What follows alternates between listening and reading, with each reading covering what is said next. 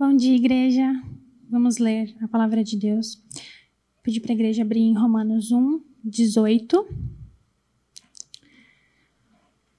Portanto, a ira de Deus é revelada dos céus contra toda impiedade e injustiça dos homens que suprimem a verdade pela injustiça.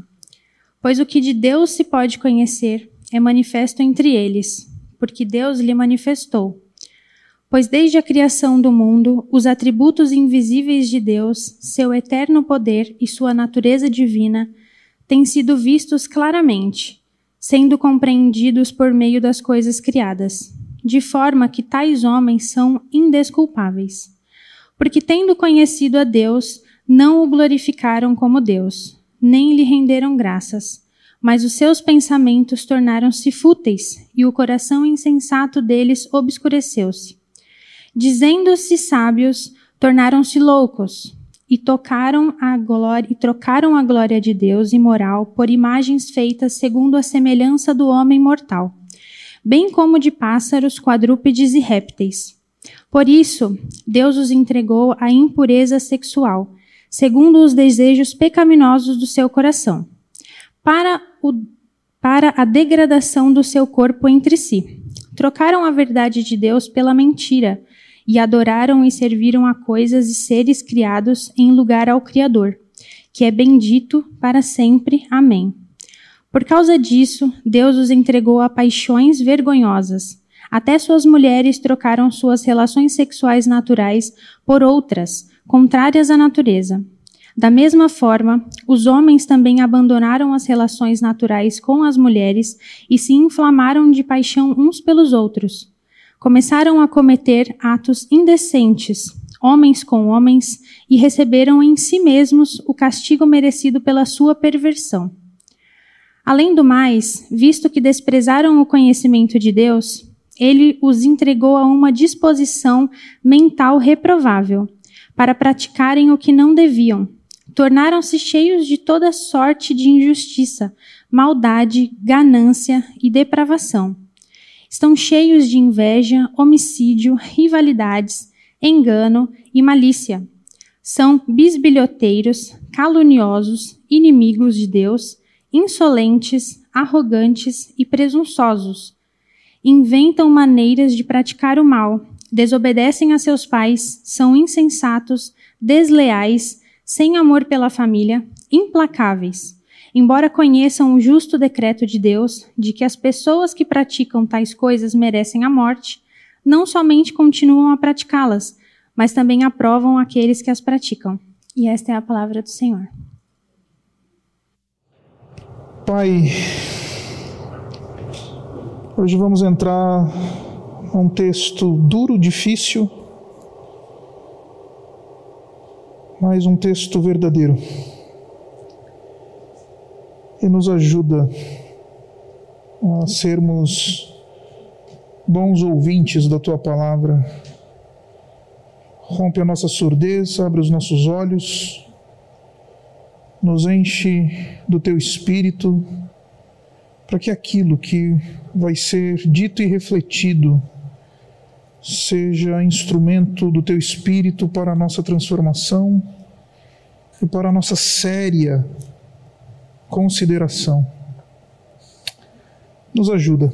Nós oramos assim no nome do Senhor Jesus. Amém.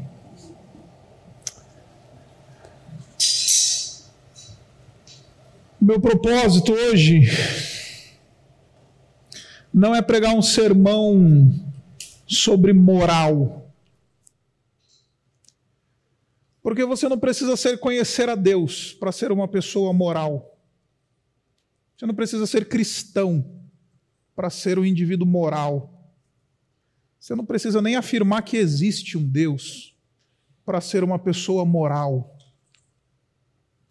Não vou pregar sobre moral. Meu propósito nessa manhã é expor você a verdades, para que através dessas verdades você veja Deus. Porque moral por moral, os fariseus eles são muito melhores que qualquer um de nós. Moral por moral, pessoas que não professam a fé cristã são morais. Moral por moral, os evangélicos brasileiros estão bem longe do que, que significa viver integridade moral. Eu vim pregar para você um sermão sobre Deus. Semana passada, a gente começou uma discussão sobre essa porção final do capítulo 1 de Romanos. E a gente descobriu que o apóstolo Paulo ele está querendo mostrar para todos que não há ninguém que não esteja carente, que não seja carente da graça de Deus. Todos estão condenados. Aqueles que não estão em Cristo estão debaixo de condenação, estão debaixo da ira operante de Deus. Isso é o que o apóstolo Paulo está defendendo em Romanos, no capítulo 1, a partir do versículo 18. A ira de Deus, uma ira santa, ela já está operando. Vimos no versículo 18: a ira de Deus é revelada dos céus.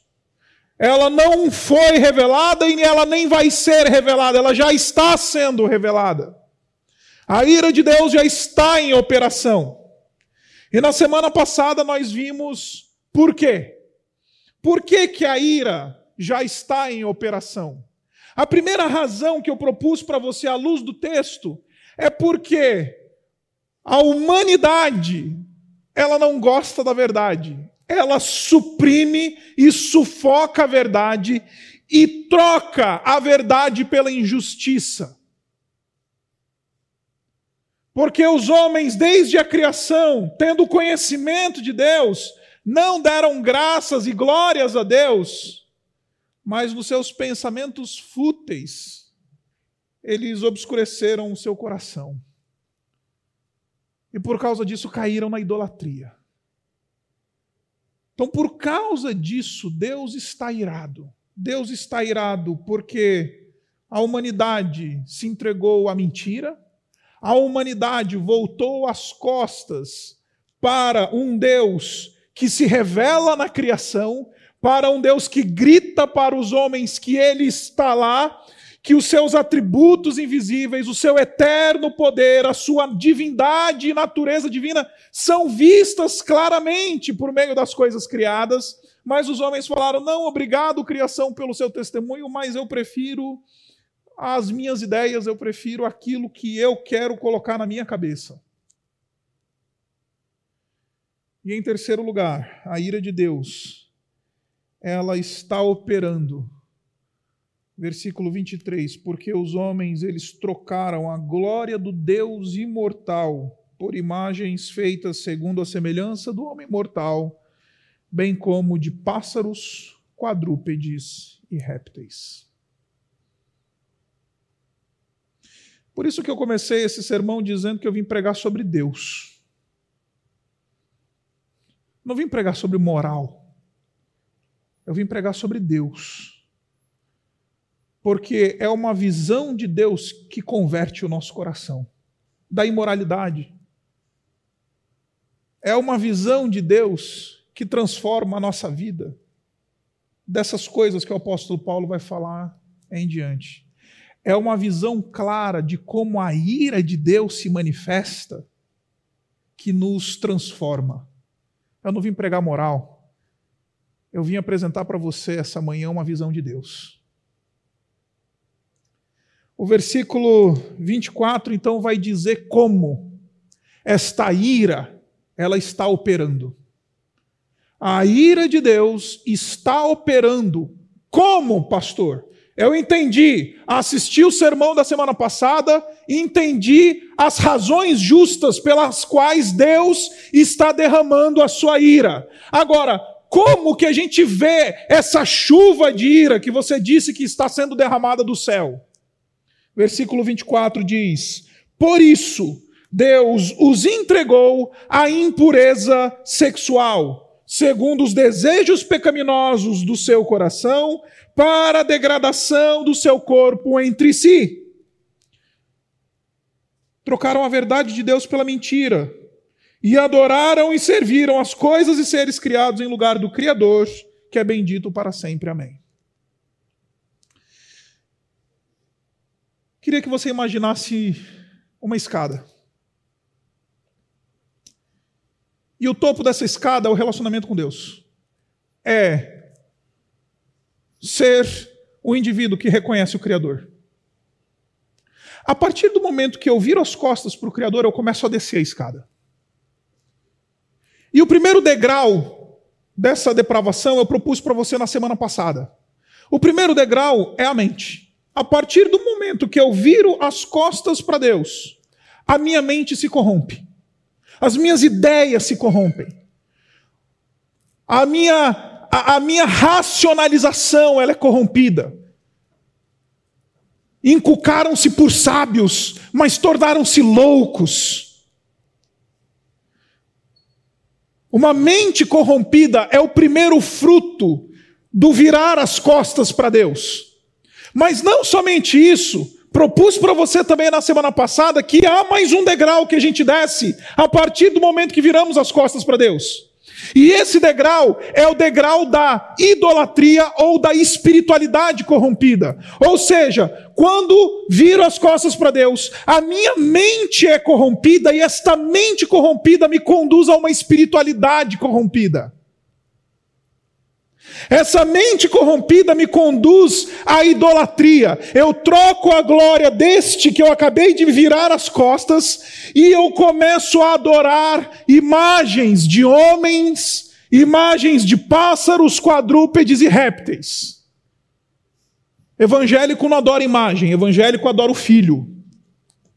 Evangélico adora a mulher, o marido, a idolatria da família é uma idolatria aceita entre nós, porque ela tem um som, uma soa como piedosa, né?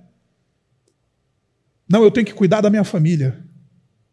Não, você tem que cuidar da tua adoração em primeiro lugar. Depois vem a tua família. A idolatria no meio dos evangélicos, visto que a gente não tem ídolo esculpido de barro, de madeira, a gente não faz romaria,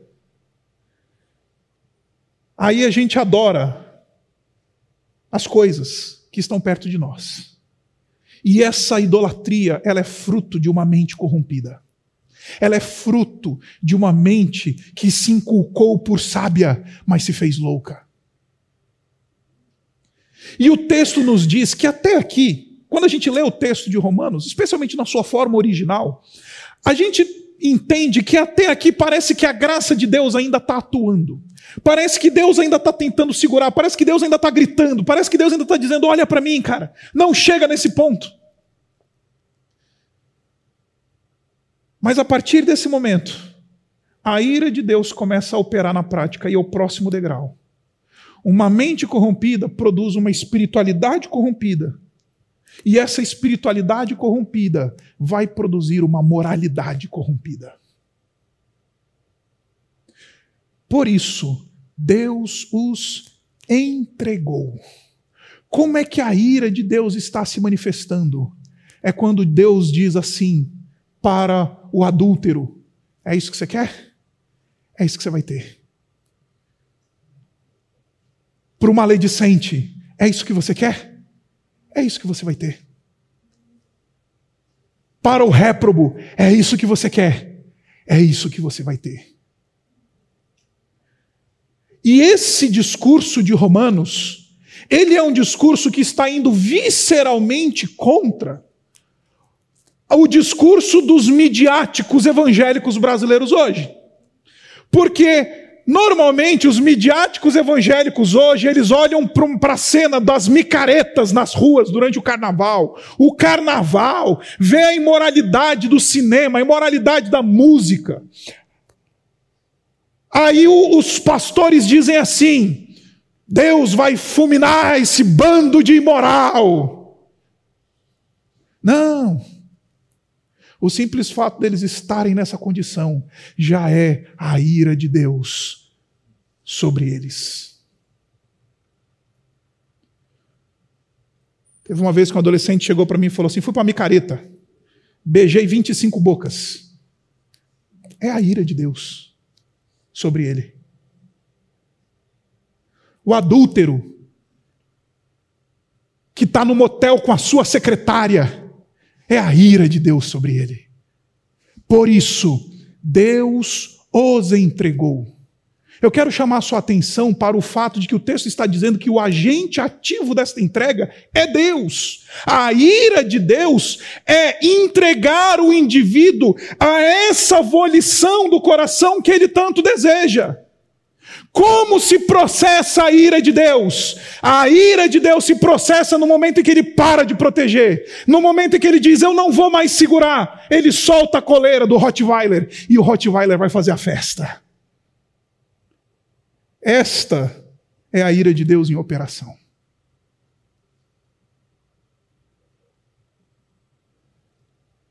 É a transa com um traveco na rua. É a mensagem de tom sexual para a secretária. É o namoro marcado por fornicação. É a mulher maledicente que usa o WhatsApp como a língua satânica É o homem que se curva diante do dinheiro e da carreira. Ali está a ira de Deus.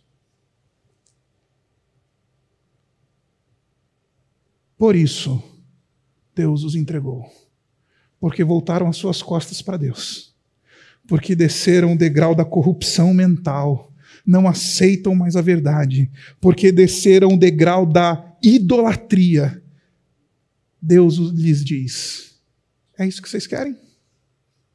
O meu juízo sobre você é justamente concedendo aquilo que você quer.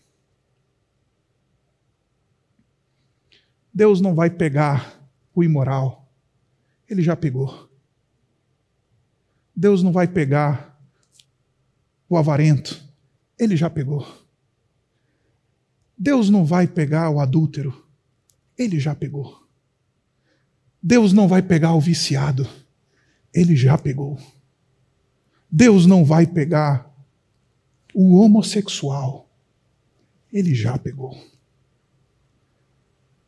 E esse texto, ele cita a homossexualidade. A partir do versículo 26, ele diz assim: Por causa disso, Deus os entregou a paixões vergonhosas até suas mulheres trocaram suas relações sexuais naturais por outras, contrárias à natureza. Da mesma forma, os homens também abandonaram suas relações sexuais naturais com as mulheres e se inflamaram de paixão uns pelos outros. Começaram a cometer atos indecentes, homens com homens, e receberam em si mesmos o castigo merecido pela sua perversão. Os versículos 26 e 27, eles mencionam a homossexualidade. Agora, eu queria corrigir uma interpretação evangélica que é muito comum.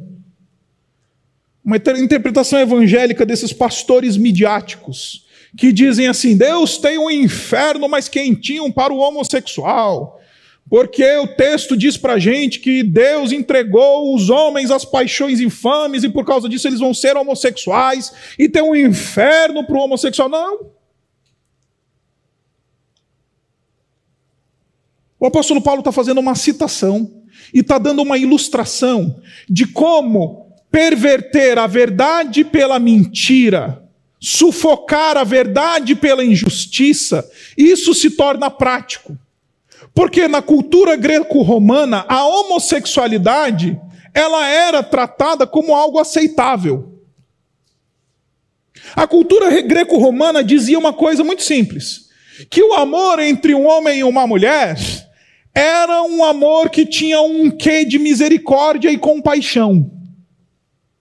Porque você sabe, naqueles dias do primeiro século, mulher era uma propriedade do homem. Então, o homem que ama a mulher, ele tem um amor rebaixado, é um amor com uma cara de pena, de misericórdia, uma cara de, de um amor com uma cara de, de, de rebaixamento. Agora, quando dois homens se amam, diz a cultura greco-romana, aí tem o amor mais sublime, porque é o amor entre os iguais.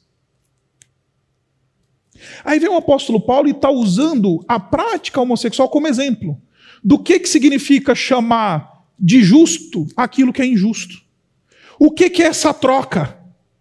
Ele está citando a homossexualidade como um exemplo dessa troca.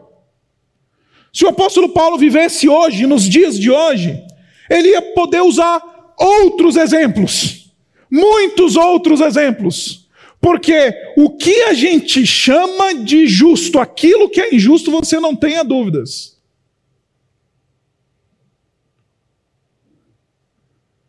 A mentira no imposto de renda é trocar a justiça pela injustiça. A sonegação do imposto. O sexo fora do pacto. Não precisa falar de homossexualidade, mas visto que o apóstolo Paulo está se comunicando com uma cultura que olha para algo que Deus trata como ruim, que vê como deturpação do seu plano e do seu modelo, ele está dizendo: está vendo? Aqui está um exemplo para vocês. De como vocês trocaram a verdade pela injustiça. Agora, Paulo ele não está só dando um exemplo, ele também está aprofundando o seu argumento. E o seu argumento, eu quero ser profundamente respeitoso, mas quando você lê esse texto na sua forma original, Paulo ele é literal. E a sensação que você tem nesse texto é que quando um homem se permite ser literalmente penetrado por outro homem, ali está a ira de Deus sobre o seu corpo. Quando uma mulher se inflama de paixões com outra mulher, ali está a ira de Deus no seu corpo. Deixa eu traduzir o argumento do apóstolo Paulo para você. A ideia é a seguinte: já que vocês me desonraram, vocês se desonrarão entre si. E vocês desonrarão seus corpos entre si. O juízo por me de me desonrar, o juízo por virar as costas para mim, o juízo por não dar glória e render graças é desonrar o corpo entre si.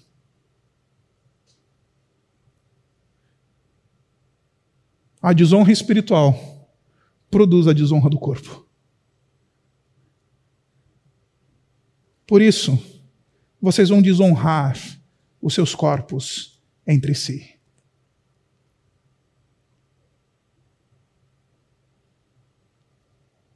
C.S. Lewis ele tem uma frase célebre no seu livro Cristianismo Puro e Simples, em que ele diz: eu já repeti isso daqui algumas vezes. No final do dia, existem apenas dois tipos de pessoas. Só tem dois. Aqueles que dizem a Deus: seja feita a tua vontade. E aqueles a quem Deus diz: a tua vontade será feita. A pergunta que se levanta é: quem sou eu nessa história? Sou eu que diz a Deus: seja feita a tua vontade. Ou sou eu quem ouve de Deus: a tua vontade será feita.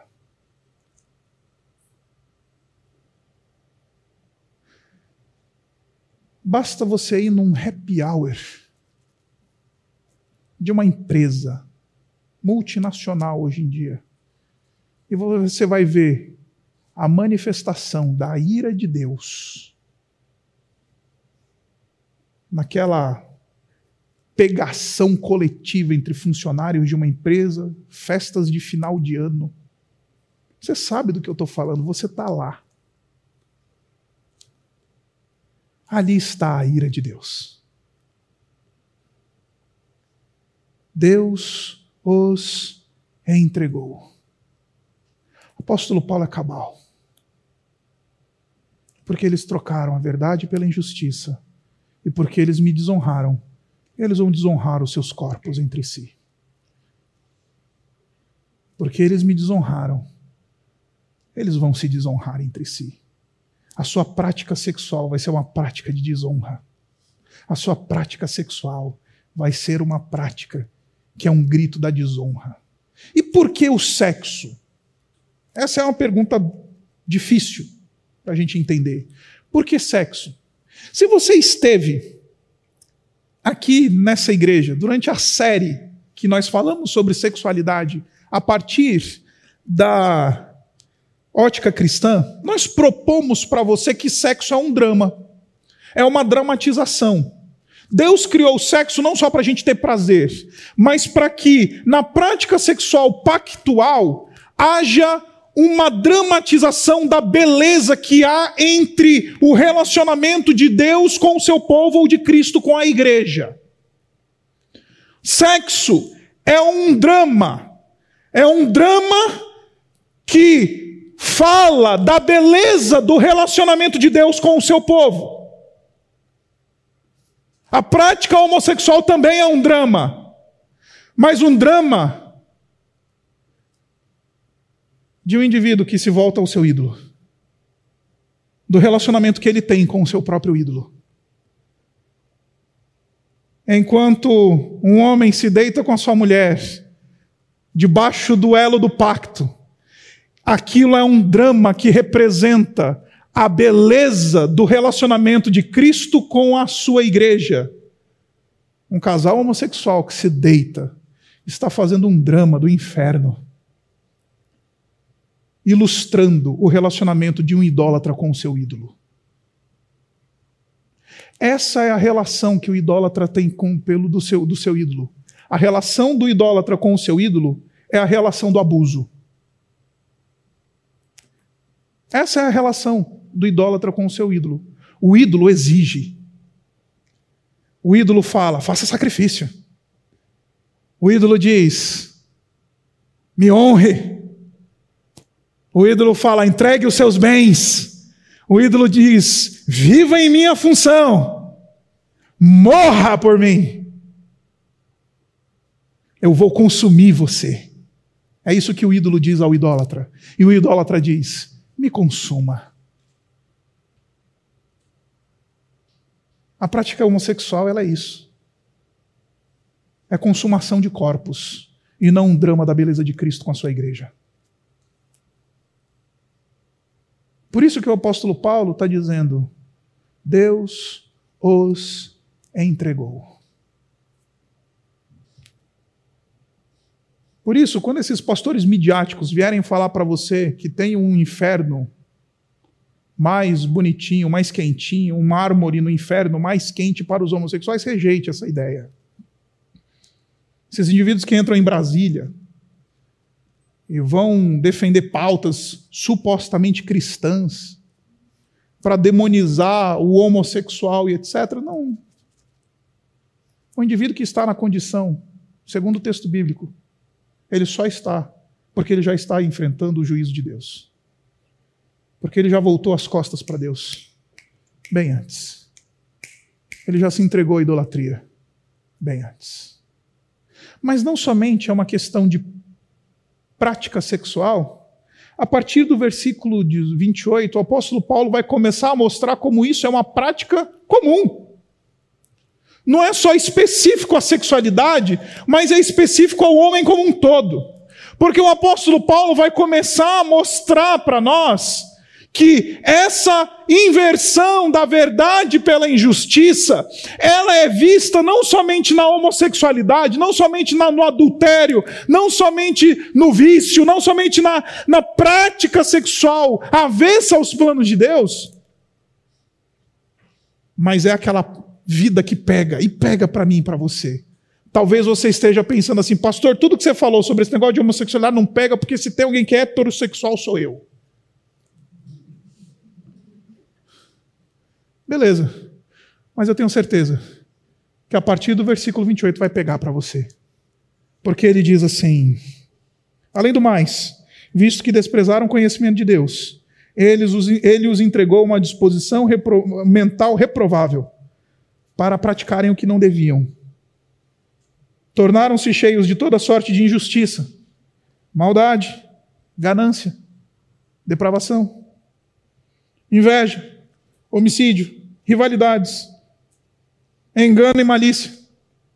São bisbilhoteiros. Já ouviu falar do stalker? Pega pra gente, não pega? Caluniadores. Inimigos de Deus, insolentes, arrogantes, presunçosos, inventam maneiras de praticar o mal, desobedecem a seus pais, não têm senso de autoridade, são insensatos, desleais, sem amor pela família, implacáveis. Eu tenho certeza que nessa lista que o apóstolo Paulo acabou de colocar, você pode estar falando, pastor, o lance lá da homossexualidade não pegou. Nessa lista, em alguma coisa pegou. Porque, como disse para você, não é só moral sexual. É qualquer prática de vida que não se submete ao Evangelho. Por isso não há um justo sequer, não há quem busque a Deus. Para que alguém possa voltar-se a Deus, precisa haver a ação bondosa de Deus, porque todos os homens sem Cristo estão aqui.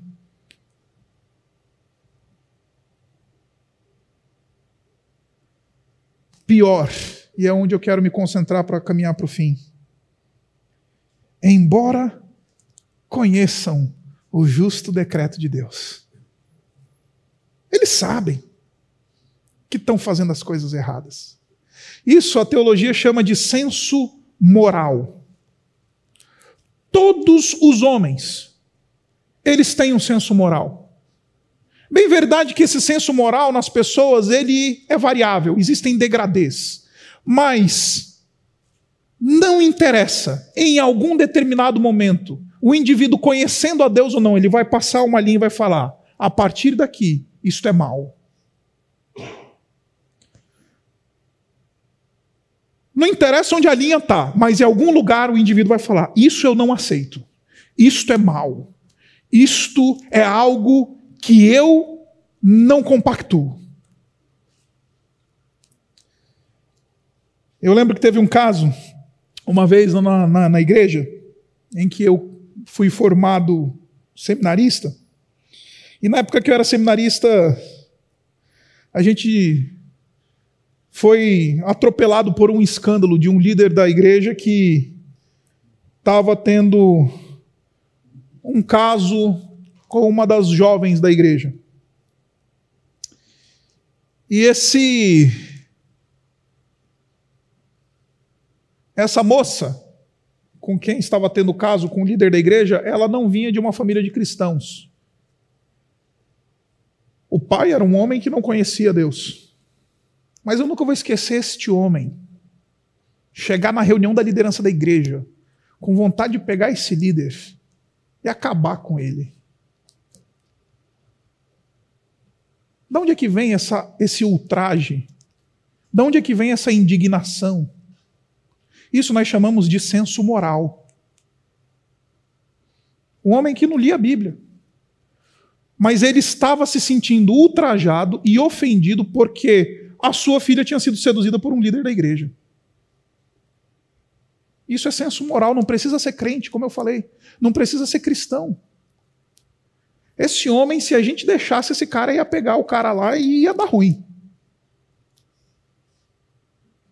Porque os homens, por causa deste senso moral, eles sabem do justo decreto de condenação de Deus.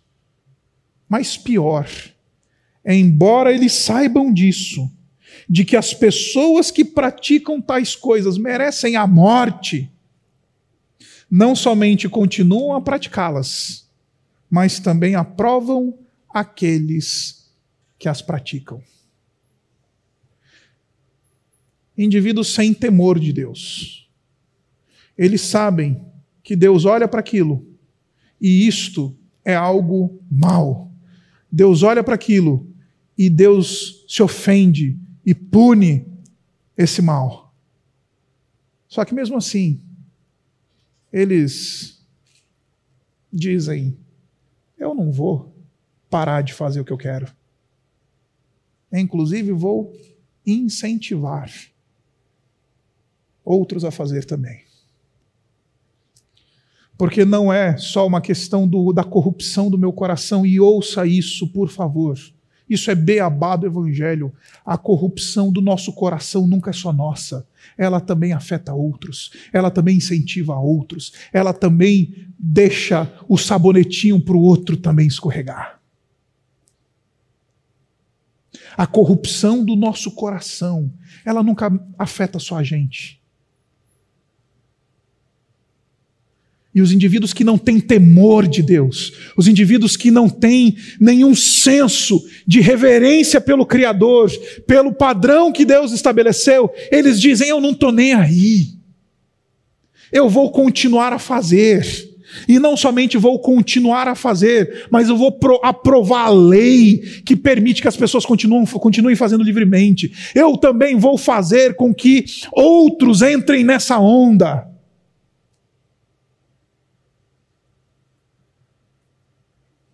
Se você entrar hoje na rede social de qualquer influencer, é isso que eu estou falando para você. Indivíduos que praticam mal e têm milhares de seguidores, influenciando para que eles pratiquem a mesma coisa. Isso daqui é traduzido por digital influencer no nosso século. Indivíduos que vão para as mídias e dizem: Eu faço, e você também tem que fazer. Ainda que saibam. Ainda que saibam. Cuidado com quem teu filho anda assistindo no YouTube. Cuidado com quem teu filho anda ouvindo na internet. Porque, primeiro aos Coríntios, primeiro, Romanos, no capítulo 1, a partir do versículo 32, nós vemos no Instagram. Eles conhecem o justo decreto de Deus, mas não estão nem aí. Eles continuam a praticar, está aberto. Abre o story do influencer, você vai ver. E eles ainda dizem assim: faz você também. Incentivam, aprovam aqueles que praticam. Por que, que a ira de Deus está sendo derramada do céu? A ira de Deus está sendo derramada do céu porque os homens voltaram as costas para ele, trocando a, a verdade pela injustiça. Porque rejeitaram o testemunho da criação, dizendo que há um Criador que deve ser reverenciado. Porque se dobraram diante de ídolos. Então, como é que Deus derrama sua ira? Permitindo que o indivíduo cumpra as paixões do seu próprio coração. Deus não mais protege, a lição disso daqui é muito, muito, muito simples, meus irmãos. Se você está de pé, não é porque você é muito bom, é porque a graça de Deus é que está te protegendo. Se você está de pé, não é porque você é um bom batista, é porque a graça de Deus está te protegendo, a bondade de Deus repousa sobre você. Se você está de pé, não é porque você é uma pessoa íntegra. É porque a graça de Deus está operando na sua vida. Porque o nome do jogo no cristianismo é graça. Porque sem a graça de Deus, a gente está aqui.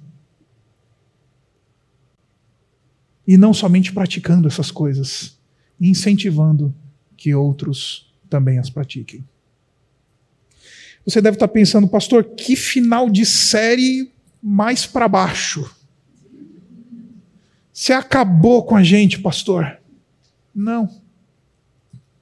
É bem verdade que o apóstolo Paulo ele fala da solução disso que ele acabou de falar lá no final do capítulo 3. Quando ele apresenta a restauração pela graça. Mas nesse mesmo texto tem uma indicação da solução. Tem um brilho, tem uma pérola no meio desse texto que, que pinta um cenário tão ruim, tão feio, tem uma pérola neste meio. E eu quero lê-la para você. Versículo 25 diz assim: E trocaram a verdade de Deus pela mentira, e adoraram e serviram a coisas e seres criados em lugar do Criador. E ele vai definir o Criador, que é bendito para sempre. Eu vim dizer para vocês que a cura da imoralidade não é moralidade. A cura da imoralidade é glória. O indivíduo sai dessa condição quando ele passa a glorificar a Deus. A cura da imoralidade sexual, do homossexualismo, do adultério, de todas essas coisas, não é simplesmente aderir um rito ou uma cartilha moral religiosa. Não é você virar um religioso que diz: Eu não pego a secretária, eu não sou homossexual, eu não faço essas coisas que o texto está dizendo. Não, a cura disso é dizer: Bendito Senhor seja o teu nome para sempre. Isso é o que me cura. Isso é o que me redime. É o brilho de Deus sobre nós, que nos tira da podridão do pecado. Bendito Senhor, para sempre, amém. Porque eu sou curado. A cura da imoralidade não é moralidade, não é uma cartilha religiosa. A cura da imoralidade é redenção em Cristo Jesus e bem dizer o nome de Deus Pai Todo-Poderoso. Seja um adorador. Renda glórias. Vá para o altar do Senhor. E lá é que você vai ser curado. Lá é que você vai ser redimido. Do teu adultério, da tua maledicência, da tua desobediência aos pais, da, daquilo que você está vivendo. Eu não vim dizer para você que você tem que virar um religioso batista. Eu vim dizer para você que você tem que ir para o altar de Cristo bendito para sempre. Amém. O que liberta não é uma cartilha moral. O que liberta e redime e transforma é o brilho da glória de Deus. O que liberta, redime e transforma é dobrar-se diante dos pés da cruz e falar: Senhor, eu entendi o diagnóstico que esse texto está me dando. Senhor, eu entendi perfeitamente, mas obrigado pela cura, que não está em ser um religioso, está em ser um adorador. A pérola desse texto é essa frase: O Criador, que é bendito para sempre. Amém. Então eu vim dizer para você uma coisa muito simples. Talvez você esteja enfrentando essas coisas. Talvez você olhe para a sua semana, você olhe para o seu mês, você olhe para a sua vida, você olhe para o extrato do teu cartão de crédito, você olha para a tua vida e você diz assim, gente, está esguichando sangue nesse negócio aqui. Você olha para o histórico de chamadas do teu celular ou histórico de conversas do teu WhatsApp. E você diz: Eu estou em Romanos, no capítulo 1, versículo 18 a 32. Eu vim dizer para você: encontre-se essa manhã com um Deus bendito. E Ele vai te redimir. Ele vai te transformar. Ele vai te tratar pelo poder do Evangelho. Porque é glória que nos transforma. É o brilho e a radiação e a natureza bondosa e gloriosa de Deus que acolhe pecadores sujos e os purifica, os lava, os transforma. Quero fechar lendo outro texto que fala sobre a homossexualidade no Novo Testamento. 1 Coríntios, no capítulo 6. Esse texto ele ele é um texto que é muito citado por aí.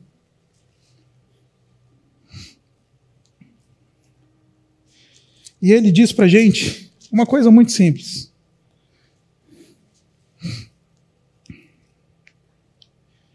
Ele diz. Desculpa, deixa eu abrir direito aqui minhas referências. Capítulo 6, versículo 9 diz assim: Vocês não sabem que os perversos não herdarão o reino de Deus? Não se deixem enganar. nem morais, nem idólatras, nem adúlteros, nem homossexuais, passivos ou ativos, nem ladrões, nem avarentos, nem alcoólatras, nem caluniadores, nem trapaceiros herdarão o reino de Deus. Aí muito fariseu para aqui, mas ele não leu o versículo 11, que diz: Assim foram alguns de vocês, mas vocês foram lavados, foram santificados, foram justificados em nome do Senhor Jesus Cristo e no Espírito de nosso Deus.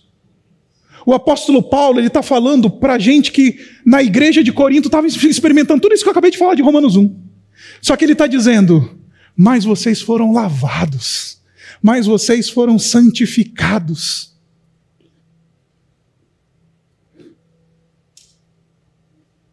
No nome do Senhor Jesus e pelo poder do Espírito. Vira o versículo. Para de falar, não herdarão o reino dos céus. E começa a dizer: Mas há uma graça que lava, há uma graça que santifica, há uma graça que justifica, que me faz dizer: Bendito seja o teu nome para sempre, Senhor. Porque eu sou um desses que experimenta todos os dias essa graça transformadora, que me poupa e me protege de chegar no terceiro degrau o degrau da imoralidade, o degrau do adultério, o degrau da calúnia, o degrau da avareza. E o apóstolo Paulo está dizendo isso para crente, da igreja de Corinto. Lá na igreja de Corinto tinha essa turma que tinha esse passado. E eram crentes. Vocês eram assim, eu sei. Mas sabe qual é a boa notícia? É que vocês foram lavados.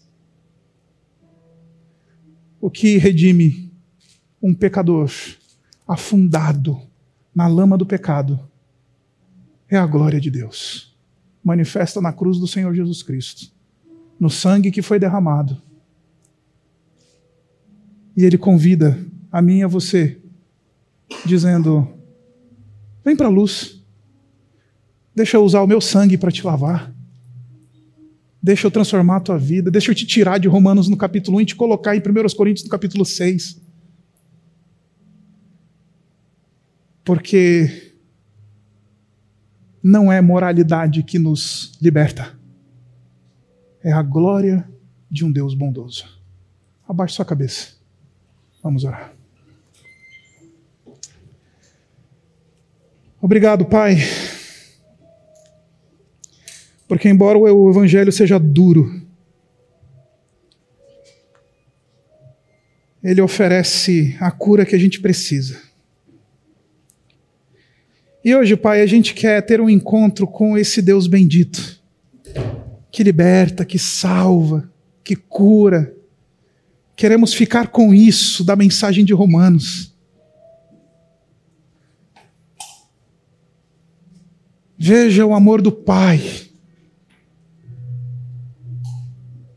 Ele nos salva, ele nos transforma, ele nos purifica.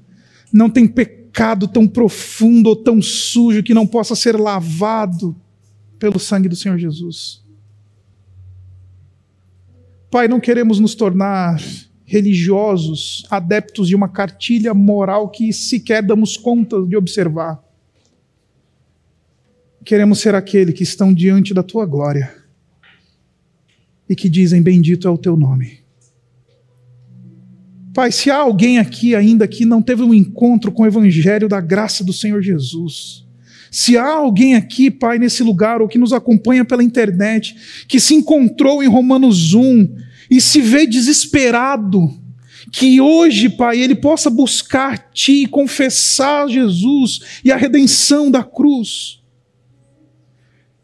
Se há alguém aqui, ó oh Pai, que estava sendo iludido pela religião, e pelos padrõezinhos morais religiosos. Que finalmente entenda que é sobre ver a tua glória e não ser batista. É sobre ir para a cruz e não ser religioso. É sobre confessar Jesus. Que hoje, Pai, haja cura, que hoje haja transformação, que hoje haja salvação. Que hoje sejamos capazes de dizer que tu és bendito para sempre. Amém.